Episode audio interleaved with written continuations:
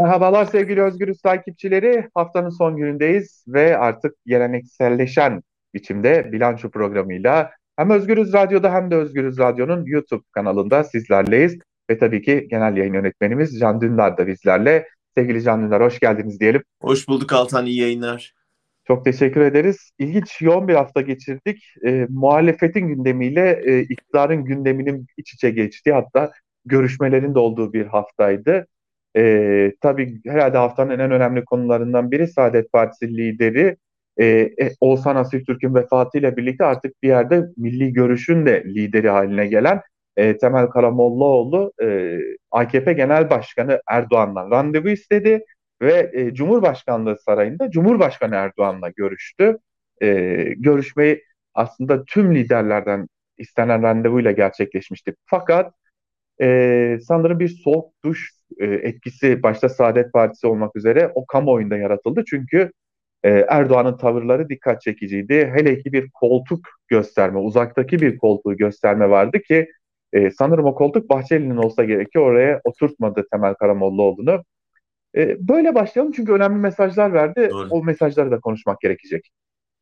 Evet bence de önemli bir görüşmeydi Altan. Bir defa herhalde bu Millet İttifakı'na dair herkesin hakkında ya bir şekilde Erdoğan bir, bir yolunu bulup bunları bozmak yoluna gidecek e, beklentisi var. O yüzden yani hem Akşener'in herhangi bir lafından ya da Karamollaoğlu'nun bir ziyaretinden herkes acaba oluyor mu, e, bozuluyor mu iş gibi bir e, dikenüstü vaziyet var. O yüzden de hani görüşme denince hemen ya acaba Erdoğan bir şekilde Saadet'te Oğuzhan Asiltürk'te yapamadığını Karamollaoğlu'nu şimdi ikna edebilir mi gibi bir beklenti vardı.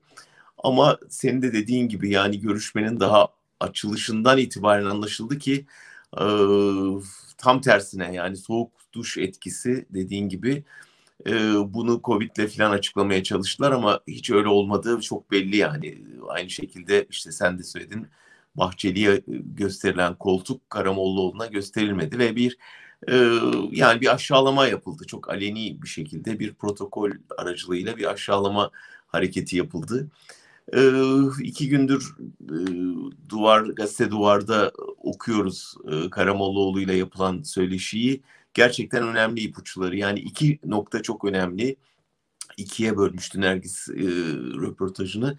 İlk günkü röportajda söylediği Erdoğan her şeyin yolunda gittiğini düşünüyor konusu bir defa çok önemli. Evet. E, neden önemli? Bu yani gerçekten artık sarayın tamamen sokakla, halkla, ülke gündemiyle bağını kestiğini gösteriyor.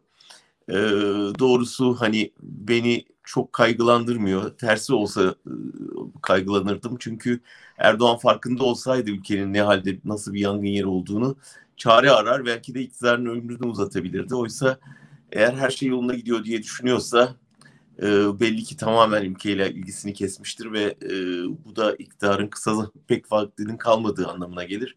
Ama asıl ilginç yönü bence röportajın e, bugün yayınlanan kısmıydı. Çünkü bugün açıkça Karamollaoğlu e, ciddi bir Kılıçdaroğlu övgüsü yapıyor ve e, neredeyse Cumhurbaşkanlığı adaylığı için e, Kılıçdaroğlu'na isim vermeden işaret ediyor. Yani işte çok genç biri olmaması lazım, büyük bir hırsı olmaması lazım. Bundan sonraki e, yani şey Cumhurbaşkanlığına çıkınca ben buradan daha uzun yıllar e, iktidarın kokusunu alıp orada yerleşmemesi lazım gibi tanımlar yapıyor. Sonra da daha ilginç bir şekilde e, Kılıçdaroğlu'nun Müslüman camia ile barışmak lazım e, açıklamasını övüyor ve bunun e, muhafazakar cenahta beklenen CHP'den beklenen bir e, hamle olduğunu söylüyor. Bütün işaretler yani bir şekilde acaba Cumhurbaşkanlığı adaylığı için e, gerçekten Kılıçdaroğlu üzerinde bir uzlaşmaya doğru gidiliyor mu e, sorusunu gündeme getiriyor. Peki e, Karamollaoğlu'nun değerlendirmesinden bağımsız olarak e, e siz Kılıçdaroğlu'nun aday olabilme ihtimalini e, görüyor musunuz? Çünkü bir yandan Akşener, İyi Parti lideri Akşener bu yolu e, açıyor. Yani bizim açımızdan sorun yok diyor. Şimdi bakıyoruz e, bir diğer ortak Millet İttifakı'nın ortağı e, Karamollaoğlu da bu yolu açan bir e, cümleler kuruyor. E, siz ne diyorsunuz? Kılıçdaroğlu e, aday olur mu? Yani hep konuşulan iki konu var. Bir, Cumhuriyet Halk Partisi yani e, Türkiye'de solcu birinin e, şansı yoktur. Çünkü solun oyu hep klasik olarak yüzde 25 en fazla yüzde 30'a tırmanabilmiştir. Türkiye muhafazakar bir ülke. Yüzde 70'i 75'i solcu birine oy vermez. Birinci anlayış bu. İkinci anlayış üstüne üstlük tabii hep konuşulan ama çok açıkça dillendirilmeyen Alevilik meselesi. Yani Türkiye'de bir Alevi'nin hani bırak Cumhurbaşkanlığı e, kaymakam olmasına izin verilmeyen bir ülkede nasıl Cumhurbaşkanı olacak? Bunlar hep konuşulan şeyler. Ama bu yani hakikaten 80 yıllık bir ezber. Belki de her ezberin bir bozulma noktası vardır. Ee, eğer gerçekten Kılıçdaroğlu şu andaki konjonktür ondan yana gibi görünüyor. Birkaç nedenle. Bir, muhalefette en çok oyu olan parti yani ortada bir koalisyon var. Temel Karamollaoğlu adını öyle koymasa da bir ittifak var. İttifakın en büyük bileşeni olarak aslında en büyük pastadan en büyük pay, payı alması gereken isim Cumhuriyet Halk Partisi ve onun lideri. İkincisi gerçekten hani tanıma baktığında e, ben o tanım şeyi seviyorum benzetmeyi hani e, Lord of the Rings filmine benziyor Yüzüklerin Efendisi o yüzüğü eline takacak kişinin e, onu yanardağa götürüp yakmak üzere parmağına takması lazım. Yani yoksa parmağına taktığı anda güçten zehirlenip ben oldum artık kimseye şans vermeyeceğim dememesi lazım. Kılıçdaroğlu'nun bunu yapabileceği yani yüzüğü getirip yanardağda yakabilecek isim ne olduğunu düşünüyorlar ki haksız değiller. Öyle bir ihtirası olmadığını görüyoruz. Hem yaş durumu hem bugüne kadar sergilediği uzlaşmacı tavır ve ısrarla e, Cumhurbaşkanı olacak kişinin o mevkideki yetkileri yok etmek üzere oraya seçilmesi gerektiğini söylemesi, e, Akşener'in de ben Cumhurbaşkanlığına değil Başbakanlığa adayım demesi ortada acaba bir şu anda uzlaşma var mı sorusunu gündeme getiriyor. Yani Kılıçdaroğlu çıkacak e, Cumhurbaşkanlığına ve aslında koalisyonun sözleşmesinde yazılacağı şekilde parlamenter sisteme dönüş için Cumhurbaşkanlığını sembolik bir makam haline getirecek. Aşağı yanında bütün bu koalisyonun, ittifakın bileşenleri Cumhurbaşkanı yardımcısı pozisyonunda bu sürece eşlik edecekler ve ama e, sonraki başbakanlık için seçime gidilecek. Yani Karamollaoğlu da onu söylüyor. Yani bu bu bir referandum önümüzdeki arkasından gerçek seçimde herkes kendi kozlarını yine masaya yatıracak. Eğer böyle bir anlaşma varsa belki de Kılıçdaroğlu ismi üzerinde bir uzlaşma sağlanabilir. Ama e, belki de hala bunları şey yapmak için çok erken daha epey yolumuz var gibi görünüyor. Tabii benim burada esasen kafamı karıştıran e, acaba dedirten şey şu e, malum e, çok sık bir şekilde açıklamalar da geliyor. Hatta biz İYİ Partili Aytun Çuray'la konuştuğumuzda da şunu söylemişti. O Cumhurbaşkanı seçilip de geçiş süre, sürecini tamamladıktan sonra da görevine devam edecek. Bunu düşünüyorum. Kılıçdaroğlu bu kadar büyük bir sinerjiyi, değişimi yarattıktan sonra uzunca bir süredir CHP'yi iktidara ortak olmayan CHP'yi iktidara ortak ettikten sonra e, o koltuğu neden bıraksın? Sorusu esasen. Yani bu Ama bırakmış bir... olmayacak tabii. Yani sadece sembolik bir şekilde devam edecek. Yani yetkilerinden vazgeçmiş olacak. Ya gerçekten hiçbir demokraside rastlanmayacak bir evet. şeyle karşı karşıyayız. Hani e, yetki aşımıyla karşı karşıyayız. E, Cumhurbaşkanlığının eski sistem içindeki eski yerine oturtulacak aslında yani. E, ee, ama bir yandan da nasıl olacaksa. CHP ile aslında belki bir daha CHP Genel Başkanlığı koltuğuna dönememe gibi de bir durum söz konusu olacak. Esasen acaba Kılıçdaroğlu buna göze alır mı diye düşünüyorum. Siz ne dersiniz? Ben alır diyorum çünkü çok daha itibarlı bir şeyden söz ediyoruz. Yani CHP Genel Başkanlığı ile kıyaslanmayacak, bütün ülkeyi kucaklayacak bir Cumhurbaşkanlığından söz ediyoruz. Ben geçenlerde e, Türkiye'de bir muhalif partinin lideriyle görüştüm. O da aslında e, bunun CHP içinde de aslında olumlu sonuçları olabileceğini söyledi. Yani e, C, Kılıçdaroğlu'ndan sonraki CHP e, belki de gerçekten daha e, hani iktidarın da sağladığı bir özgüvenle daha büyük bir açılıma gidebilir ve e, ülkenin istikbalinde gerçekten bu sefer söz sahibi olabilir. Çünkü bugüne kadar ki CHP'nin şeyine baktığımızda, performansına baktığımızda e, bunu başaramadığını görüyoruz. Şimdi belki önünde bir pencere açılacaktır bu sayede. Tabii e, söylemek lazım ki hani e, Sezar'ın hakkı Sezar'a diyerek Kılıçdaroğlu gerçekten de CHP'deki e, dönüşüm belki de kendi hedeflediği dönüşümü büyük oranda gerçekleştirmiş gibi de görünüyor elbette. Onu da e, belki atlamamak gerekecek. Şimdi muhalefet cephesini konuştuk. E, muhalefet cephesiyle ilgili başka bir konu daha var. Lütfi Türkan konusu.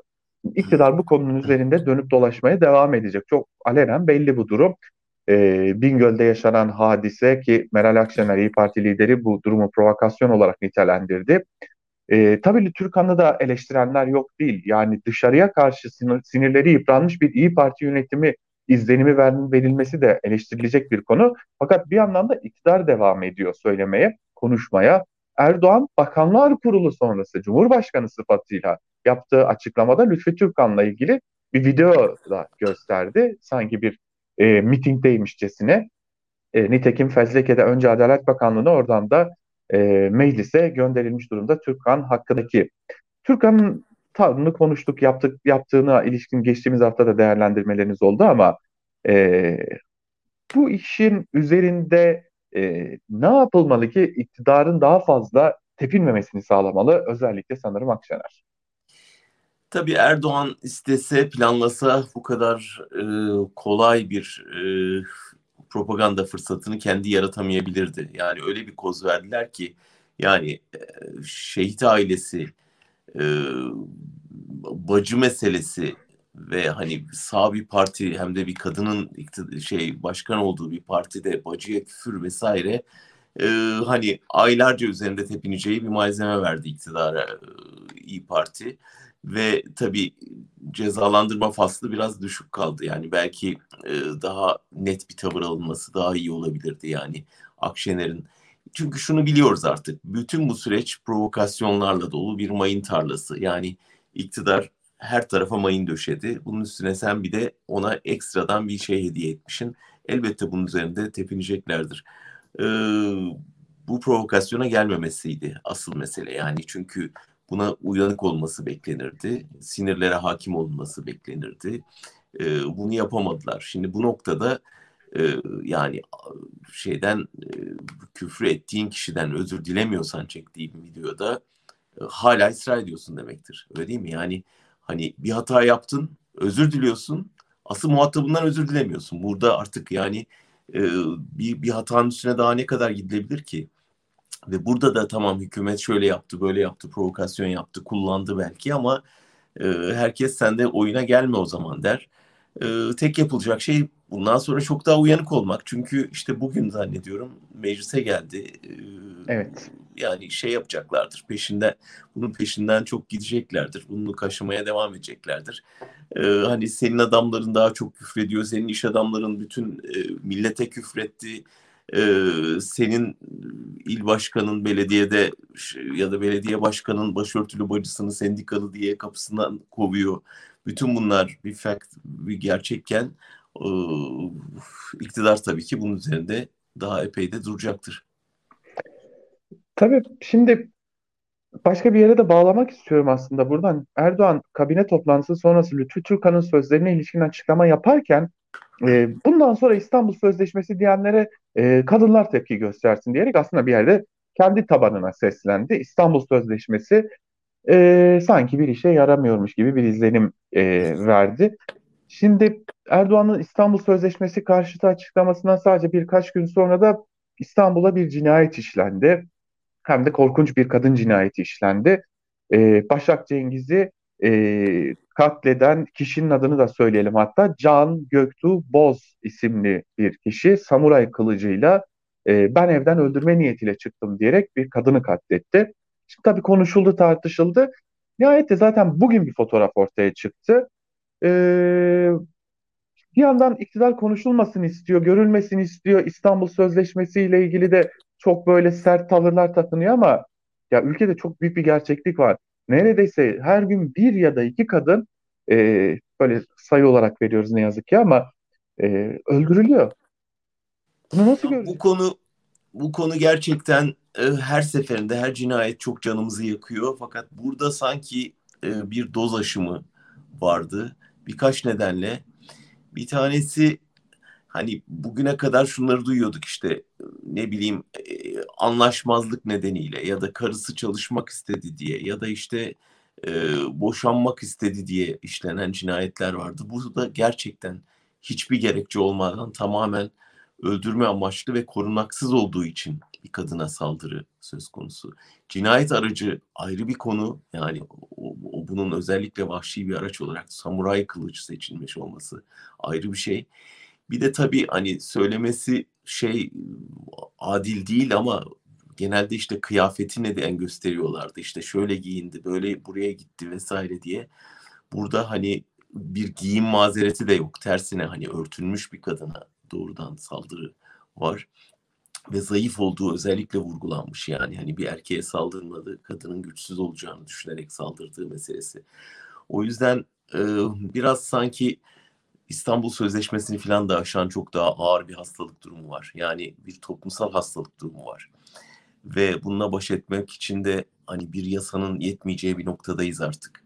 Bir, ben genel seferberlik ihtiyacı hissediyorum Altan ve bunun içinde tabii ki önce eğitim var. Yani başta kadına saygı, sonra insana saygı, sonra bütün bu sin toplumun sinirden arındırılması bir psikolojik tedavi ihtiyacı. Ta, ta belki çocukluktan başlayarak. Sonra giderek yani ders kitaplarından televizyon dizilerine kadar yayılacak bir eğitim ihtiyacı. Yani televizyon dizilerinde öpüşmek yasak, öldürmek serbest böyle bir toplumsal böyle bir toplumdan sağlıklı bir şey bekleyebilir miyiz yani? insanların birbirini sevmesini göstermenin yasak olduğu ama öldürmesinin alabildiğine serbest olduğu bir televizyon ikliminden hepimiz yaşıyoruz. Dolayısıyla hani kendisi de söylüyor yani televizyon dizilerine özene bütün bu katillerde televizyon dizilerine bir özenme hali var. Bunu bir sansürün önünü açmak için söylemiyorum ama gerçekten büyük bir e, toplumsal travmayı tetikleyen bir yanı var giderek artan şiddetin. Onun ötesinde tabii bir de yani bu ülkenin rol modeli olacak Cumhurbaşkanı linç övgüsü yapabiliyor meydanda ve hani linç gösterileri göz, görüntülerini yayınlayıp daha kötüleri var diyen bir cumhurbaşkanının da zehirlediği bir iklim var ortada. Yani toplumun e, enerjisini emeceği ya da işte yatıştıracağı yerde, öfkesini yatıştıracağı yerde ona benzin döken bir cumhurbaşkanının olduğunu da düşünürsek bu toplumsal iklim bu tür vakalar yaratıyor. Dolayısıyla idam idam tamam herkes sosyal medyada idam çığlıkları atmaya başladı ama ben idama değil gerçekten e, bunu tabii kaybın ailesi ne anlatmak çok zor böyle bir şey. Böyle bir soğukkanlık e, göstermek için çok zor bir ortamdayız. Ama gerçekten bir toplumsal hastalığın yatışması için İstanbul Sözleşmesi'nin yani cezasızlığın aslında ortadan kaldırılması için İstanbul Sözleşmesi'nin hem koruyucu hükümleriyle hem cezalandırıcı hükümleriyle devreye girmesinin yanı sıra eğitimden iletişime ve nihayet rol modellerin e, aklını başına toplamasına kadar birçok alanda çok yapılması gereken iş var. Bence şey çok önemliydi. İşaret ettiğiniz nokta çok çok önemliydi. Yani şimdi Türkiye'de yaşıyoruz. E, her gün trafiğe çıkıyoruz. Her gün e, toplumla iç içe geçebilecek bir takım yerlere gidiyoruz, geliyoruz. E, herkes kendi arasında en azından aklı mantığını kullanabilen her insan kendi arasında toplumda çok ciddi bir cinnet halinin olduğunu söylüyorlar. Ve insanların tamamen birbirine tahammülü kalmamış durumda. Ee, en ufak bir e, gerginlikte, büyük kavgaların yaşanabildiği, cinayetlerin işlenebildiği, e, zaten kadın cinayetleri Türkiye'de e, çok ciddi bir meseleyken buna artık bir de toplumsal cinnet noktasının eklenmiş olduğu bir ülkede yaşıyoruz. E, bir de ekonomik problemimiz var. Aslında programlar önce bunu konuşacağız dememiştik ama e, şimdi Erdoğan ekonomi dahil her şey yolunda diyor e, biçiminde bir açıklaması var Karamollaoğlu'nun bu sorunların görmezden gelinmesi hali bir de buna yol açıyor sanırım. Ne dersiniz?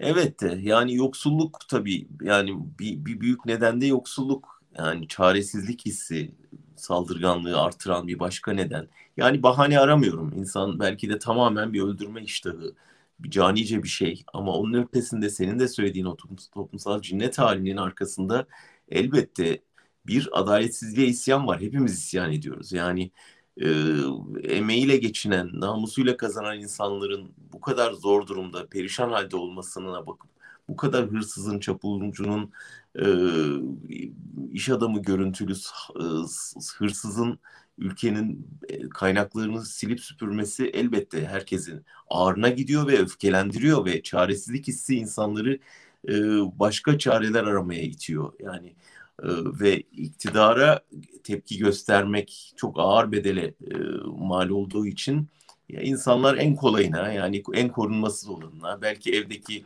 e, karısına, çocuğuna, e, olmadı kediye, köpeğe veya işte yoldan geçen herhangi birine öfkesini boşaltabiliyor. Yani şeyin kökenin çok daha derinde yani bütün bu cinnet halinin kökeninde toplumsal eşitsizlik, adaletsizlik, geçim zorluğu e, ve işte öfkeyi boşaltacak kanal olmaması. Yani bu kanalın adı bazen örgütlü toplum olabilir, bazen bir sendika içinde hak arama olabilir. E, ya da işte o öfkesini diğerleriyle paylaşabileceği zeminler olabilir. Bunların hiçbiri olmadığı yerde tamamen yalnız bırakıldığında ekranda gördüğün şiddet seni cezbedebiliyor ya da hiç kimseyi bulamazsa kendinden e, şey yapıyor insanlar yani kendini cezalandırarak kendini köprüden atarak idam ederek vesaire e, bileğini keserek kendini cezalandırarak bir öfkesini kusuyor insanlar. O yüzden bu cinnet hali için çok daha kapsamlı genel bir kampanyaya ihtiyaç var. Ve elbette bunun en önemli bileşenlerinden biri İstanbul Sözleşmesi'nin uygulamaya konması tekrar. Bakıyorum iktidar sorunun kaynağı sorunu çözmesi gereken yer. Sorunun kaynağı yetmezmiş gibi sorunun çözümüne dair olan sözleşmeler ve yasalarda da bir geriye gidip söz konusu. Ee, bir sorunlar yumağı ve sorunlar yumağının ortasında da onu çözmeyen sorunun sebebi bir iktidar var gibi de görünüyor. Şimdi bu arada bir şey daha söyleyelim hatta o zaman. Şimdi adaletle İçişleri arasında da bir tartışma var. İçişleri Bakanı Süleyman Soylu diyor ki muhtarlara, e, geçtiğimiz hafta konuştuk hatta bu konuyu. Siz yıkın arkamızdan kanun gelir, hukuk gelir diyor. E, Adalet Bakanı Abdülhamit Külki zaten e, kabine içerisinde çekişen iki isim olduklarını da biliyoruz. Daha doğrusu iki grup olduklarını biliyoruz kendilerini. Bir kavga var gibi. Ne dersiniz kabine için? Tabii ama yani Adalet Bakanı'nın e, ne kadar bütün bu başında olduğunu da göz ardı etmeyelim. Yani bugüne kadar yaşanan bütün hukuksuzlukta e, gözünü yummayı tercih etti, ses vermemeyi tercih etti. Şimdi biraz daha çok parti içi çekişmeye benziyor bu. Adaleti savunmaktan ziyade ama elbette söylediği doğru. Yani bir iktidar eğer e, biz yıkalım arkadan hukuku getiririz diyorsa o iktidar artık tamamen adaletle bağını kesmiş, tamamen bir eşkıya düzeni kurmuş demektir. Soylu'nun bahsettiği şey tam bir eşkıya düzeni. E buna artık sessiz bu kadarına sessiz kalamadı. Evet bu değerlendirmelerle birlikte bugünlük bilançoyu böyle noktalamış olalım. Ee, önemli konular vardı. Önemli konuları konuşmaya, bilançoda değerlendirmeye devam edeceğiz. E, tabii ki Can Dündar e, Özgürüz Radyo'da, Özgürüz Radyo'nun YouTube kanalında olmaya da devam edecek. E, belki ilerleyen zamanlarda Özgürüz Radyo'da yepyeni sürprizlerle sizlerle olacağız diyelim ve sevgili Can Dündar'a da teşekkür edelim e, bilanço programına katıldığı için. Haftaya bir başka bilançoda görüşebilmek umuduyla diyelim. Hoşçakalın.